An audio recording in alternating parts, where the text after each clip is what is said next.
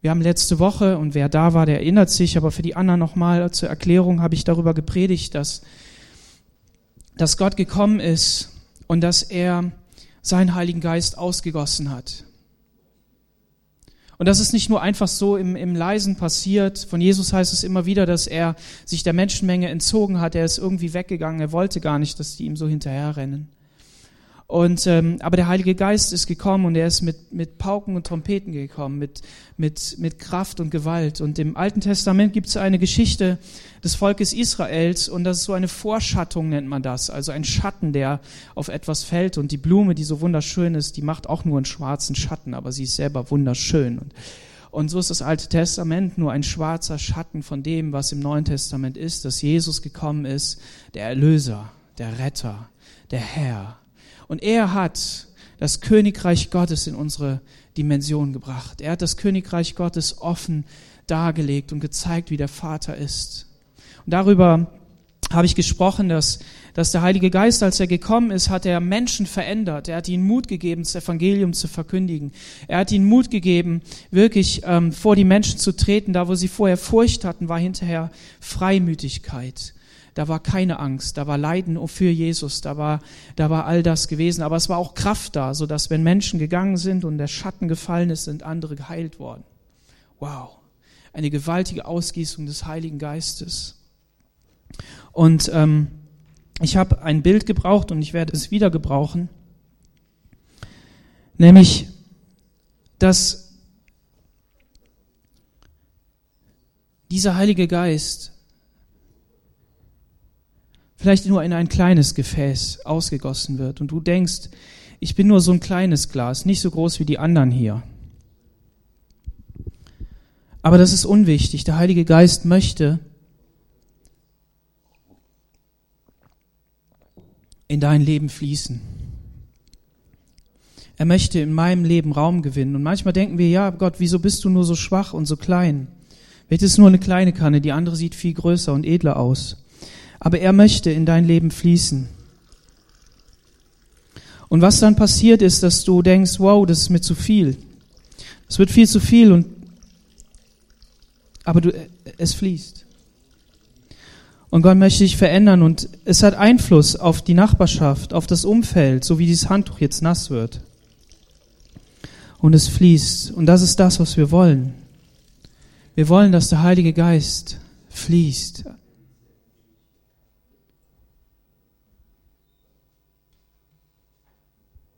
wenn so Momente sind wie heute Morgen im Gottesdienst, dann kommen schnell Gedanken, dass man sagt, ja, wie kann denn das nur sein? Das ist ja eh nur so irgendwelche Gefühlssachen. Das erlebe ich ja gar nicht in meinem Alltag. Lass dir nicht einreden. Zweifel, Hinterfragung, sondern nutzt jede Gelegenheit, um Gott die Ehre zu geben, dein Herz aufzumachen, zu sagen, Gott, und wenn es noch nie in meinem Leben war, ich will deine Gegenwart. Ich will deine Veränderung. Und wir schlagen einmal das zweite Buch Mose auf. Das ist das zweite Buch der Bibel. Und da finden wir folgenden Text. 2. Mose 33.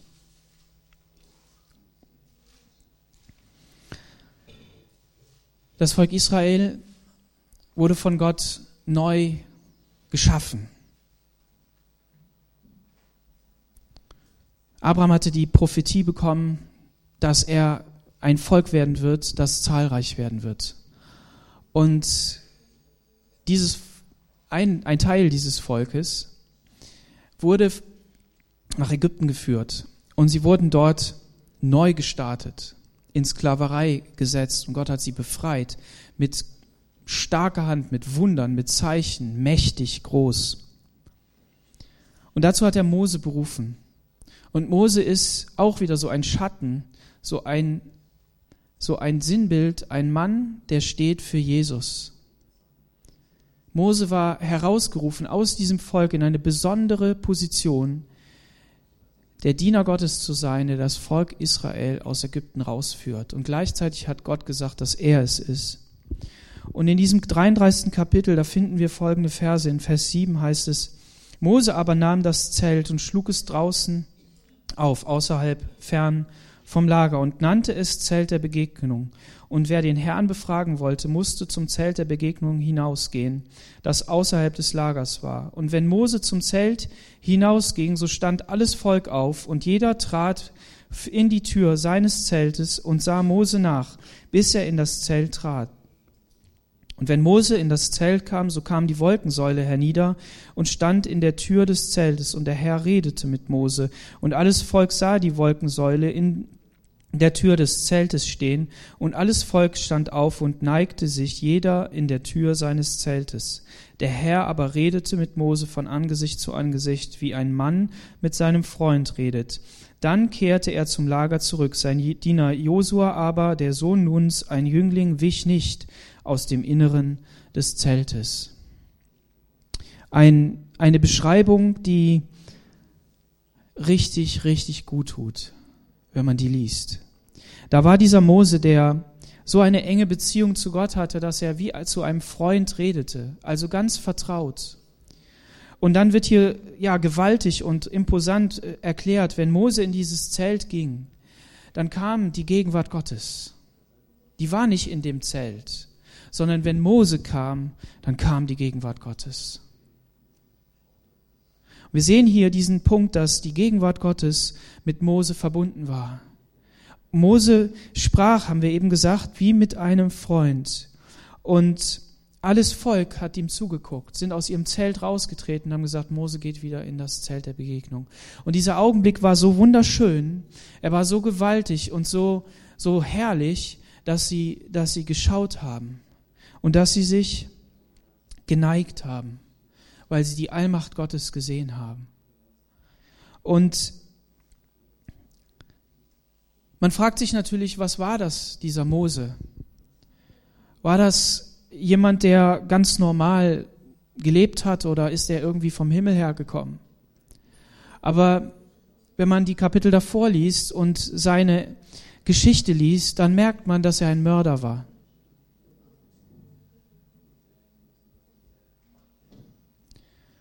Dass er einer war, der war total privilegiert. Er hat am Hof des Königs gelebt, Pharao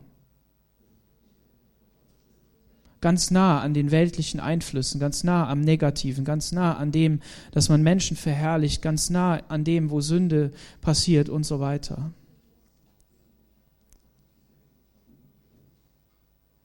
Und er war ein ganz normales, schwaches Kind, das seine Mutter gerettet hat, indem es eine geniale Idee Gottes in ihrem Herzen nachgegangen ist, es geprägt hat und er tief in seinem Herzen wusste, ich gehöre zu diesem Volk, das hier unterdrückt ist. Und dann macht er sich auf die Reise und er muss fliehen wegen diesem Mord und Gott verändert sein Herz. Gott verändert seinen Charakter, Gott verändert sein, sein Verhalten. Und er macht ihn fähig, dass er total unfähig ist. Gott begegnet ihm am brennenden Dornbusch ein Dornbusch, der nicht verbrennt. In der Wüste sind viele Dornbüsche verbrannt. Das war ein normales Phänomen. Aber was Mose fasziniert hat, da heißt es, und er, er schaute sich das genauer an, das wollte er sehen da, was dort brennt. Nämlich der Dornbusch verbrannte nicht. Und dann sagte Gott, this is holy ground. Das ist heiliger Boden. Zieh die Schuhe aus, denn der Ort, auf dem du stehst, ist heiliges Land. Warum? Weil Gottes Gegenwart dort war. Und Gott redet mit ihm und er versucht ihn zu überreden, indem er ihn beruft, indem er ihm Argumente gibt, indem er ihm ähm, Wunder zeigt. Und Mose sagt immer wieder, nee, ich nicht, ich kann nicht, ich kann nicht reden. Also wenn einer reden konnte, dann war es doch wohl Mose. Der hat das doch gelernt beim Pharao zu reden. Aber anscheinend haben die Jahre, die dazwischen waren, zwischen dem Mord und der Begegnung mit Gott ihn zum Schweigen gebracht. Und er lässt sich berufen, nachdem er nach Aaron gefragt hat. Also Gott hat diese Lösung. Aaron wird dir helfen. Und Aaron ist die zweite Person in dieser Geschichte, die dazukommt. Mose sollte mit Aaron reden, Gott hat zu Mose geredet, Mose sollte zu Aaron reden und Aaron hat dann zum Pharao geredet. Und wie genau das jetzt gewesen ist, geht, darum geht's nicht. Aber Mose hatte auf jeden Fall einen an seiner Seite. Einen an, an seiner Seite, der sein Bruder war, in derselben Familie aufgewachsen ist, dieselben Eltern gehabt hat, aber kein Mörder war. Und jetzt machen die zwei sich auf den Weg und sie gehen da vor den Pharao und sie werden im Prinzip auch immer kühner, immer mutiger, dem Pharao die, die Sachen zu sagen, die Leviten zu lesen, weil Gott sie beauftragt hat und weil Gott die Wunder tut und das Volk herausführt. Und wenn sie vor dem Pharao stehen, dann stehen sie ja nicht nur vor irgendjemand, sondern sie stehen vor dem Herrscher der Welt. In all seiner Herrlichkeit. Und zu dem reden sie. Und dann machen sie sich auf den Weg und gehen in die Wüste und wollen jetzt Gott anbeten und das soll das Ziel sein. Und dann ist da dieses Volk und dieses Volk kommt vor diesen Berg Sinai und Mose, wir haben wir darüber gesprochen, Gott, Gott sagt, heilige mir dieses Volk, lass es sich waschen und niemand soll diesen Berg betreten. Und das sagt er mehrfach.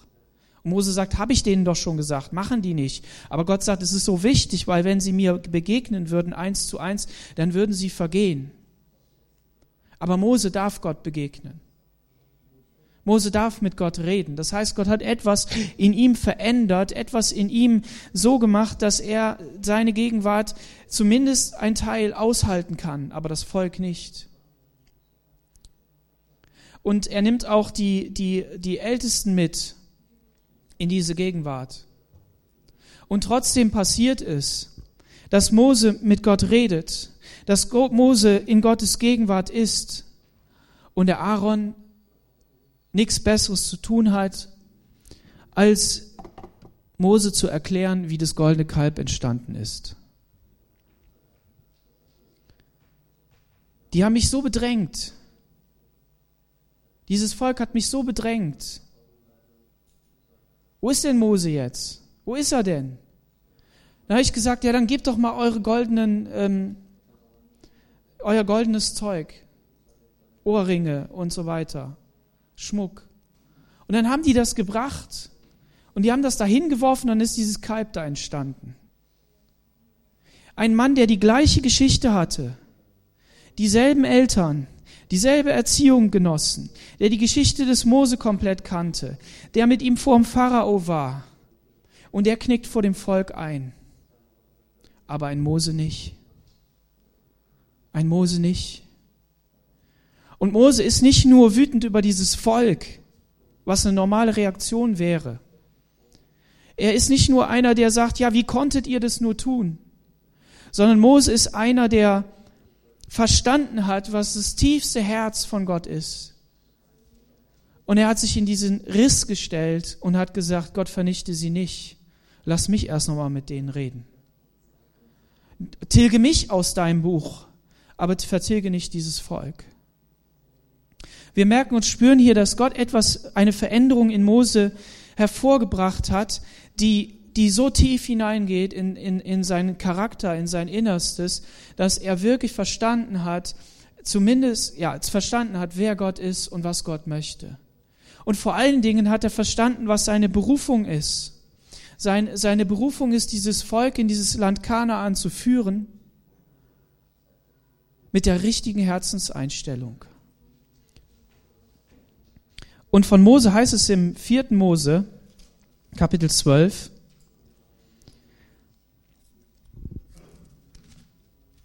da heißt es, da haben sie sich aufgelehnt. Das war etwas später. Also ist Zeit vergangen. Da haben sie sich aufgelehnt aus der eigenen Familie. Aber Mose war ein sehr demütiger Mensch, mehr als alle Menschen auf Erden. Wir sehen hier, Mose hat immer weiter eine Entwicklung gemacht, ist immer weiter gegangen in, in, der, in der Erkenntnis und in dem, wie Gott ist und hat das auf sich wirken lassen, sodass die Bibel davon berichtet, dass Mose der sanftmütigste Mensch auf Erden war. Und wenn wir jetzt mal ins Neue Testament schauen, dann sehen wir, und das habe ich ja im Lobpreis angedeutet, dass immer wieder wird uns gesagt, dass wir genau diese ähm, Veränderung brauchen. Wir sollen liebevoll werden. Wir sollen sanftmütig werden. Wir sollen ohne Neid, ohne Eifersucht sein. Das heißt, Mose ist uns hier drin ein Vorbild, was es bedeutet, sich nicht von seiner, seinem Umfeld beeinflussen zu lassen, sondern den Weg mit Gott weiterzugehen, aber trotzdem nicht abzuhauen, sondern zu sagen, Gott, ich bleib in deiner Schulung. Wenn über euch dieser Vers, wenn über dich dieser Vers gesagt würden würde, dass du redest mit Gott wie mit einem Freund, dann wäre das doch okay, oder? Es wäre mehr als okay. Es würde dir reichen. Da würdest du sagen, in Ordnung. Dann kann ich ja gehen. Mose nicht. Und Mose sagte zu dem Herrn, siehe, du sprichst zu mir, führe das Volk hinauf und lässt mich nicht wissen, wen du mit mir senden willst, wo du doch gesagt hast, ich kenne dich mit Namen und du hast Gnade vor meinen Augen gefunden. Was ist hier ausgesagt? Hier ist ausgesagt, dass Mose berufen war, das Volk aus Ägypten rauszuführen. Und er hatte da auch die komplette Anleitung, wie das funktionieren soll. Der mächtige Arm Gottes sollte sie rausführen. Er hatte gesehen, wie diese Wolkensäule sich verfinsternd hingestellt hat in die eine Richtung und mit Licht in die andere Richtung und hat wirklich gesehen, wie die Taten Gottes waren. Das ist das, was er hier sagt und lässt mich nicht wissen, wen du mit mir senden willst, wo du doch gesagt hast, ich kenne dich mit Namen und du hast Gnade vor meinen Augen gefunden. Gott hat über Mose gesagt, dass er Gnade vor seinen Augen gefunden hat. Das heißt, Mose hat diesen Auftrag in dem in der Art und Weise ausgeführt, wie Gott ihn haben wollte. Er hat sich er hat das richtig gut gemacht. Mit allen Schwachheiten, mit allem Flehen zu Gott, dass, es, dass da jetzt dieses Meer ist und hinter ihnen die, die Ägypter und er nicht weiß, wie das gehen soll. Aber trotzdem hat er das richtig gemacht. Gott sagt, ich kenne dich mit Namen. Das heißt, ich weiß, ähm, wer du bist. Und ich habe das über dir ausgesprochen. Adam hat über die Tiere das ausgesprochen, was sie sind und hat ihnen dadurch den Namen gegeben. Ein Name ist nicht nur ein Etikett, was man so ranklebt und was vielleicht wieder runterfällt, sondern wenn das hier gesagt wird, dann heißt das, dass, dass Gott etwas von Mose wusste, das ganz tief geht. Und was Mose hier, hier haben möchte, ist, der Auftrag ist ausgeführt, ich habe sie rausgeführt aus Ägypten. Aber meine Frage Gott ist, Wie soll das jetzt weitergehen? Wie, welche, in welche Art und Weise soll das gehen? Und Vers 13 steht hier, hab ich denn Gnade vor deinen Augen gefunden? Also Gott hatte gesagt, dass er Gnade gefunden hat. Aber wenn ich wirklich Gnade vor dir gefunden habe, so lass mich deinen Weg wissen, damit ich dich kenne erkenne und Gnade vor deinen Augen finde, damit ich auch weiterhin in der Art und Weise weitermachen kann, wie ich das vorher gemacht habe, wo du ja das Zeugnis ausgestellt hast, dass ich Gnade habe. Und dieser Ausdruck hier, wir lesen da so schnell drüber, so lass mich deinen Weg finden, das kann man auch noch mal anders ausdrücken. Man kann das so ausdrücken, das heißt die Einheit der Vielfältigkeit deiner Wege. Lasst euch das mal auf der Zunge zergehen. Die Einheit der Vielfältigkeit deiner Wege. Wenn du dein Leben schaust und dann in das Leben desjenigen, der neben dir sitzt oder die neben dir sitzt oder deiner Freunde, Familie, wer auch immer, deinem Umfeld, hat Gott immer den gleichen Weg? Hat Gott in deinem Leben immer den gleichen Weg? Hat er mal einen Weg vorausgesagt und du hast irgendwie einen Fehler gemacht, einen gravierenden Fehler und bist nicht da gelandet, wo Gott eigentlich haben wollte. Und was ist trotzdem da? Gott. Und Mose war das klar. Warum? Weil das Volk Israel sollte die zehn Gebote haben auf den Tafeln. Das Gesetz Gottes sollte es bekommen, hatte Mose reden hören mit dem Herrn und es war alles gewaltig. Und dann sind da diese Tafeln, Mose äh, macht die kaputt, er haut die einfach auf den Felsen, sodass sie nicht in Aktion kommen. Warum? Weil Gott dieses Volk verderben will, weil sie dieses goldene Kalb gebaut haben. Und Mose war klar, Gott wird mit seinem Volk ans Ziel kommen. So, so hatte er ihn gekannt. Was er aber noch nicht begreift, und die Frage, die habe ich mir auch schon oft gestellt, und die hast du dir mit Sicherheit auch gestellt, wie kann es nur sein, dass Gott immer noch dabei ist? Und Moses stellt diese Frage, und er sagt, ich will die Einheit der Vielfältigkeit deiner Wege erkennen. Wir reden immer von Einheit. Wir sollen eins sein, eins im Glauben, eins in der Liebe, eins im Frieden. Ne? Die Welt will auch eins sein, damit sie einen Plan hat, damit es vorangehen kann und versucht alles Mögliche. Das ist das Wesen des Menschen. Und der Einzige, der es schafft, auf unterschiedlichen Wege eine Einheit zu bilden, ist Gott. Und Mose fragt danach. Und er sagt, das hat Gott beeindruckt. Und er sagt, mein Angesicht soll vorangehen und ich will dich zur Ruhe bringen. Gott gefällt es, wenn wir nach seinem Willen fragen.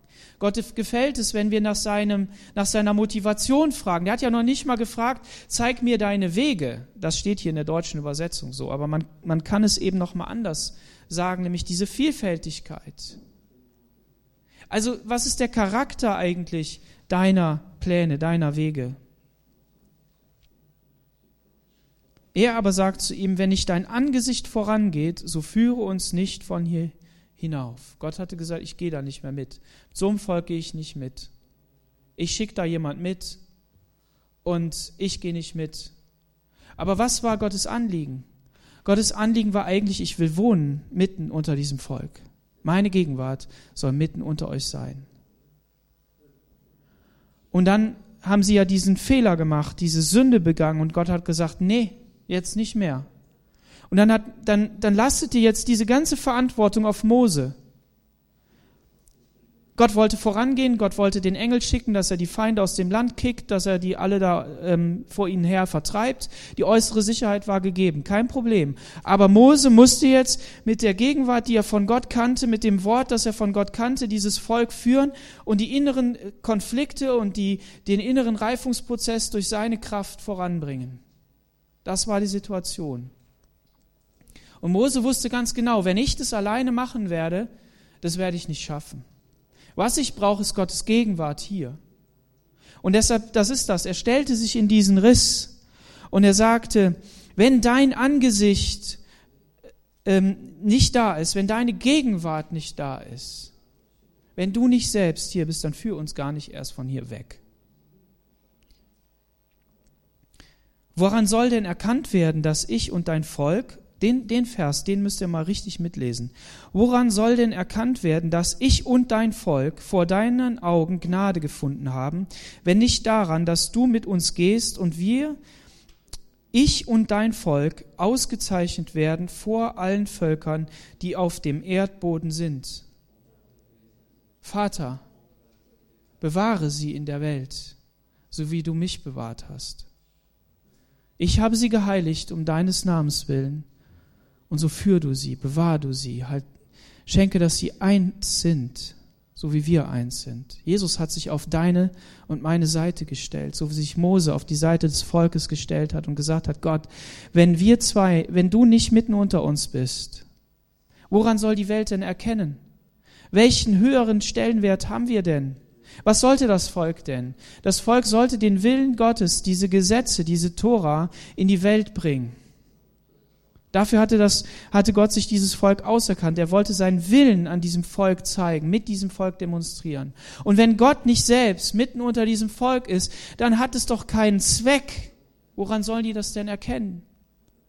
Und genauso ist das, ist das mit uns auch. Wenn wir nicht Gottes Gegenwart in unserem Leben haben, wenn wir nicht Gottes Gegenwart in unserer Gemeinde haben, wenn wir das nicht erleben, dann, dann hat das keinen Zweck. Wir halten nicht nur Gottesdienst, damit wir einen Haken dran machen können sondern wir wollen seine Gegenwart in unserem Leben haben. Wir wollen seine Präsenz haben. Der Herr sagte zu Mose, auch das, was du jetzt gesagt hast, will ich tun, denn du hast Gnade vor meinen Augen gefunden und ich kenne dich mit Namen. Gott wiederholt das nochmal. Er hat mit Mose einen Prozess ist er gegangen, der außerhalb des Volkes war. Das Volk war noch nicht so weit. Das Volk hatte diese Schritte noch nicht, ist diese Schritte noch nicht gegangen. Es kannte Gott noch nicht. Aber Mose hat Gnade gefunden. Er kannte ihn mit Namen. Er wusste, was seine Bestimmung ist. Er wusste, was sein Inhalt, was ihn ausgemacht hat. Und deshalb sagt Gott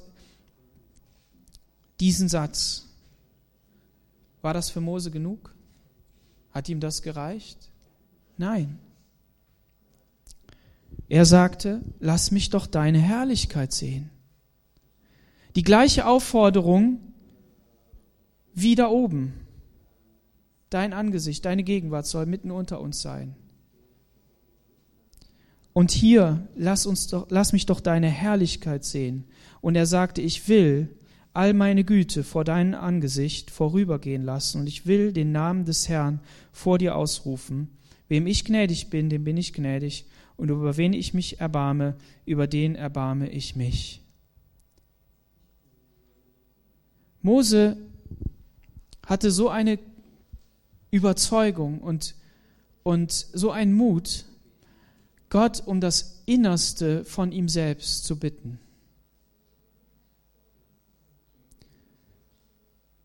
Wir geben uns oft mit Kleinigkeiten zufrieden. Wir geben uns oft mit einzelnen Schritten zufrieden und sagen, okay, gut. Aber es gibt immer noch mehr. Es gibt immer noch mehr. Es gibt immer noch mehr. Was sieht Mose? Gott geht an ihm vorbei, er hält die Hand drüber. Das heißt, er sieht ihn auch noch nicht komplett. Aber er geht vorbei und er ruft aus. Und sein Wort, das er ausruft, was ruft er denn aus? Herr, Herr, Gott barmherzig, gnädig, geduldig und von großer Gnade und Treue, der da Gnade bewahrt an Tausenden und vergibt Missetat, Übertretung und Sünde, der aber nicht ungestraft lässt.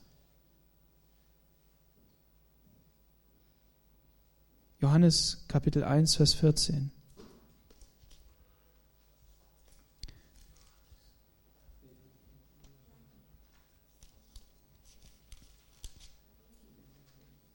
Und das Wort wurde Mensch und wohnte unter uns. Und wir sahen seine Herrlichkeit, die Herrlichkeit eines einzig geborenen Sohnes vom Vater, voller Gnade und Wahrheit. Wir sahen seine Herrlichkeit.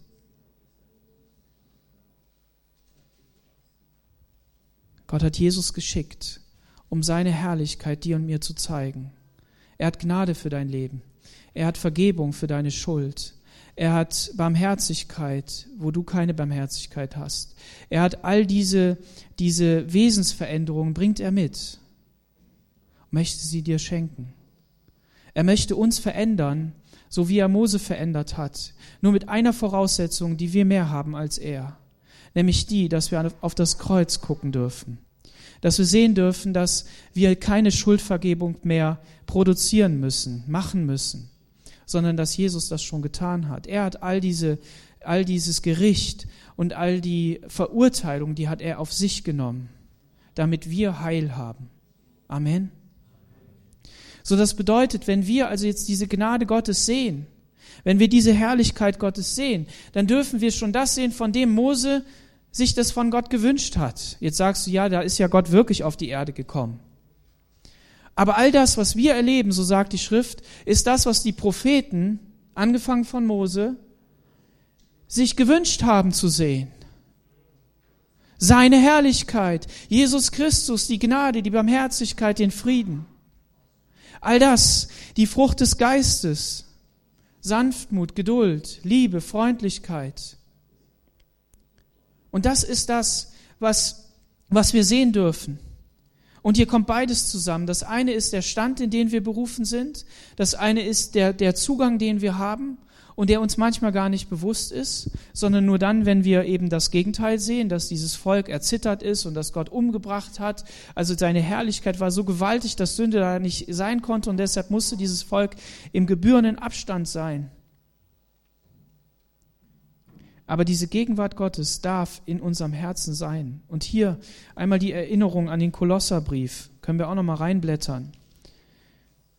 Lies den einfach heute nochmal so durch. Das geht gratzfatz, ganz schnell. Und lass das mal auf dich wirken. Im Kapitel 1 heißt es, denn in ihm ist alles geschaffen, was im Himmel und auf Erden ist, das Sichtbare und das Unsichtbare. Es seien Throne oder Herrschaften oder Fürstentümer oder Mächte. Es ist alles durch ihn und zu ihm hin geschaffen. Und im Kapitel 2, Vers 9, denn in ihm wohnt die ganze Fülle der Gottheit leibhaftig und ihr seid erfüllt in ihm. Halleluja. Gottes Gegenwart möchte in deinem Leben Raum gewinnen. Er bringt das mit. Er, er ähm, bringt Schuldvergebung mit. Er bringt Rechtfertigung mit. Du bist gerechtfertigt. Äh, gerechtfertigt. Du bist ähm, in einen anderen Stand versetzt. Du bist unschuldig geworden durch ihn.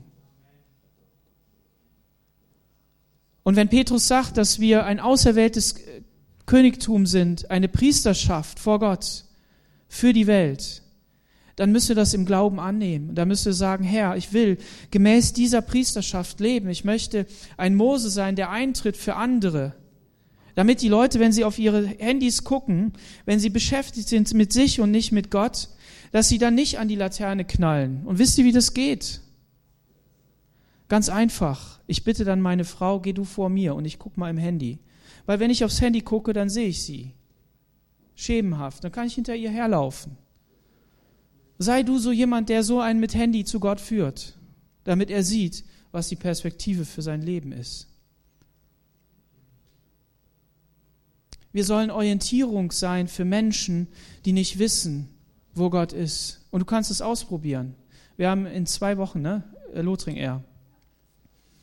Und da werden wir hier mit dem Stand sein und wir wollen Menschen in Verbindung mit Gott bringen. Wir wollen ihnen Wort Gottes sagen. Wir wollen mit ihnen reden, offenes Ohr haben, mit ihnen beten. Wenn du dabei sein willst, komm mit dazu. Wenn du sagst, ich traue mich nicht, dann sei beim Aufbau und Abbau dabei. Da brauchen wir dich auch. Ähm, bete dafür. Sei mit dabei. Wenn du eine Idee hast, die du einbringen möchtest, dann, dann komm dazu. Wenn du irgendwas für Kinder anbieten möchtest, dann sei dabei. Melde dich bei uns. Aber sei nicht einfach passiv, sondern nutz die Chance und sage, ich traue mich sonst nicht, aber ich würde mich hinstellen, ich würde mitbeten. Und vielleicht ergibt sich ja doch ein gutes Gespräch und du kannst jemanden zu Jesus führen. Sei herzlich eingeladen, 29., 5. und äh, 6. und melde dich bei uns, damit wir wissen und dich informieren können. Dass wir wissen, wir sind nicht alleine. Und dass wir wissen, wenn eine Aufgabe ist, die wir geben können. Du wirst gebraucht, im Reich Gottes Menschen zu Gott zu führen. Und wenn du das noch nicht kannst, weil du sagst, du stehst am Anfang des Glaubens oder du weißt noch nicht, dann sei heute diese Einladung. Gott möchte um dein Herz werben, weil er Folgendes möchte, dass du ein heilige, heiliger Priester, eine heilige Priesterin vor Gott bist für Menschen in deinem Umfeld. Das ist deine Berufung. Wir leben nicht nur als Christen, damit es uns besser geht, sondern wir leben in der Nachfolge Jesu, damit wir Menschen in seine Gegenwart führen können. Das ist unsere Aufgabe. Und was, was sehr interessant ist, sind diese zwei Dinge. Das eine haben wir heute Morgen hier ein bisschen erlebt, dass wir Momente haben, wo wir, wo wir Gänsehaut kriegen und merken, wow, die Gegenwart Gottes ist da, sein Reden ist da, prophetisches Wort geht in mein Herz. Ich, ich habe wirklich hier ein, ein Input. Aber das Zweite, das ist mindestens genauso wichtig. Und das ist, dass wir die Veränderung eines Mose erleben, damit wir sanftmütig werden, damit wir demütig werden, damit wir wirklich verändert sind damit das rauskommt, was Gott reintut und nicht das rauskommt, was aus uns herauskommt. All diese Bosheit, all, diese, all dieses Negative. Und das ist der zweite Teil der Gegenwart Gottes. Und wenn man den Kolosserbrief liest, und damit möchte ich schließen, dann merkt man, dass wenn der Paulus hier beschreibt, was wir nicht tun sollen, dann merken wir, dass wir in eine absolute Freiheit berufen sind. Wir sollen dem anderen nicht sagen, wie er sein Christsein leben soll, welche Gottesdienste wir feiern und welche nicht und welche, welche Rituale wir hier machen und da machen. Das sollen wir nicht. Es steht hier schwarz auf weiß. Die zwar einen Schein der Weisheit haben, durch selbst erwählte Frömmigkeit und Demut und dadurch, dass sie den Leib nicht schonen, also dass du früh aufstehen musst oder dich quälst, weil du irgendwas nicht machen darfst, was aber keinen Wert hat und nur zur Befriedigung ihrer menschlichen Eitelkeit dient. Lass uns alles das wegwerfen, auch als Gemeinde, die heiligen Kühe, die hier sind. Lass uns die wegwerfen, was, was, wir, was wir denken, das gut ist, und lass uns danach, danach fragen, Herr, was ist dein eigentliches Ziel? Wo möchtest du uns im Inneren verändern, sodass wir etwas tun, das dir gefällt, damit wir Gnade haben in deinen Augen, dass du uns mit deinem Namen kennst, dass wir über die, die, die, die ähm, Separierungslinie über diese, über diese Linie hinausgehen können, in deine Gegenwart und deine Gegenwart auf die Erde ziehen können, sodass ein Volk Israel erreicht wird, dass Leute erreicht werden können, die dich nicht kennen.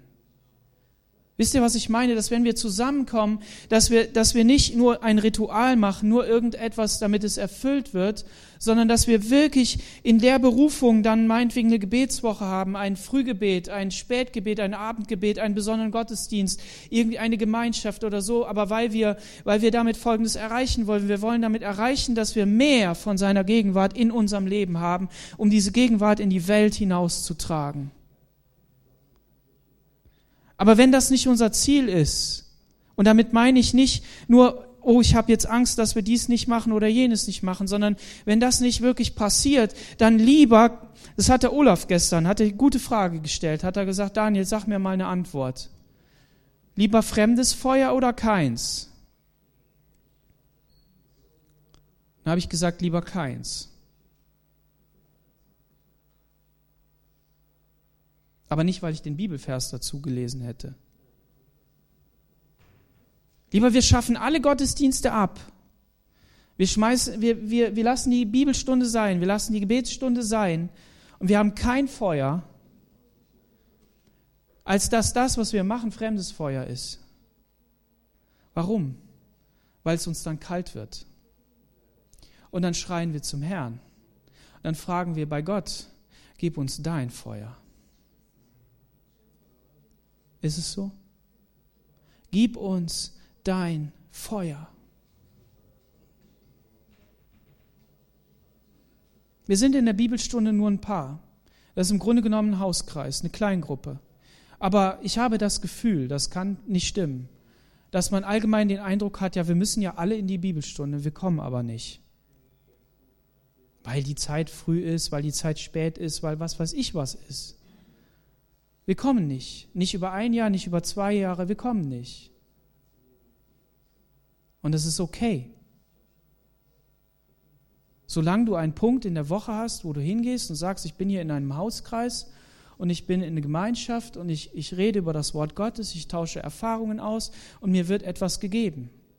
Und wenn wir ein Seminar anbieten, wenn wir, wenn wir sagen, hier ist eine besondere Einheit und dich dieses Thema er, ähm, interessiert, dass du sagst, ja, und da nehme ich mir die sechs Wochen Zeit und da gehe ich hin.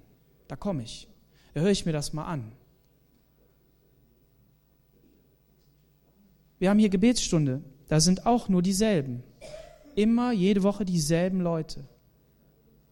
Könnten wir abschaffen. Können wir sagen, mach das als Kleingruppe irgendwo zu Hause. Das ist ja keine Gemeindegebetsstunde. Das ist eine Gebetsstunde von einem Kreis. Aber wir tun es nicht, weil die Geschwister, die hierher kommen, beten für die Gemeinde, die beten für dich und für mich. Und vielleicht triffst du dich in der Woche, weil du eine andere Zeit viel besser äh, bei dir reinpasst, mit jemandem betest für die Gemeinde. Du sagst, ich bin hier zu dritt zusammen, wir beten für die Gemeinde, wir treten ein vor dem Thron Gottes, wir beten für Anliegen, wir, dann melde dich bei uns. Melde dich bei den Ältesten, bei den Mitarbeitern, bei uns, bei den Lobpreisleitern, damit die Information ankommt und wir merken, wir sind eine Gemeinde, die auf dem Weg ist, dass Menschen gerettet werden. Aber lasst uns goldene Kälber schlachten. Lass uns das schlachten, wo, wo es vielleicht noch dauert. Der Mose war 40 Tage auf dem Berg und das Volk hat gesagt, ja, wo ist er denn? Ja, lass uns mal einen Götzen bauen. Lass uns die Götzen in unserem Leben abschaffen, damit Gegenwart Gottes kommen kann damit wir lebendig werden. Das ist unser Anliegen. Und dabei, Kolosserbrief, nicht von mir aus jetzt Dinge auf deine Schultern aufgelegt, sondern das, was wir in der Lobpreiszeit erlebt haben. Wir wollen Gegenwart Gottes in unserem Leben haben. Und die soll sich ausdrücken in all diesen guten Qualitäten in unserem Leben. So, wenn du noch nicht so weit bist, lass dich ermutigen heute Morgen. Es ist Hoffnung da. Es ist Kraft Gottes da.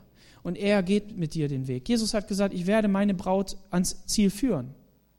Und es sind immer Mose da, die eintreten und die Fürbitte tun und die sagen, Gott, du musst aber in diesem Leben bleiben, für dieses Volk einfach weiter. Und durch Jesus haben wir mehr als das Volk Israel in der Wüste. Wir werden in der Wüste nicht umkommen, weil er uns gerettet hat. Er hat den Preis bezahlt. Er hat dafür gesorgt und er bewahrt seine Gemeinde. Er bewahrt auch dich und mich. Aber er hat dich zu mehr berufen, als nur herumzukrebsen. aber weil es aus seiner Kraft kommt, nicht aus deiner. Amen. Lass uns aufstehen und beten.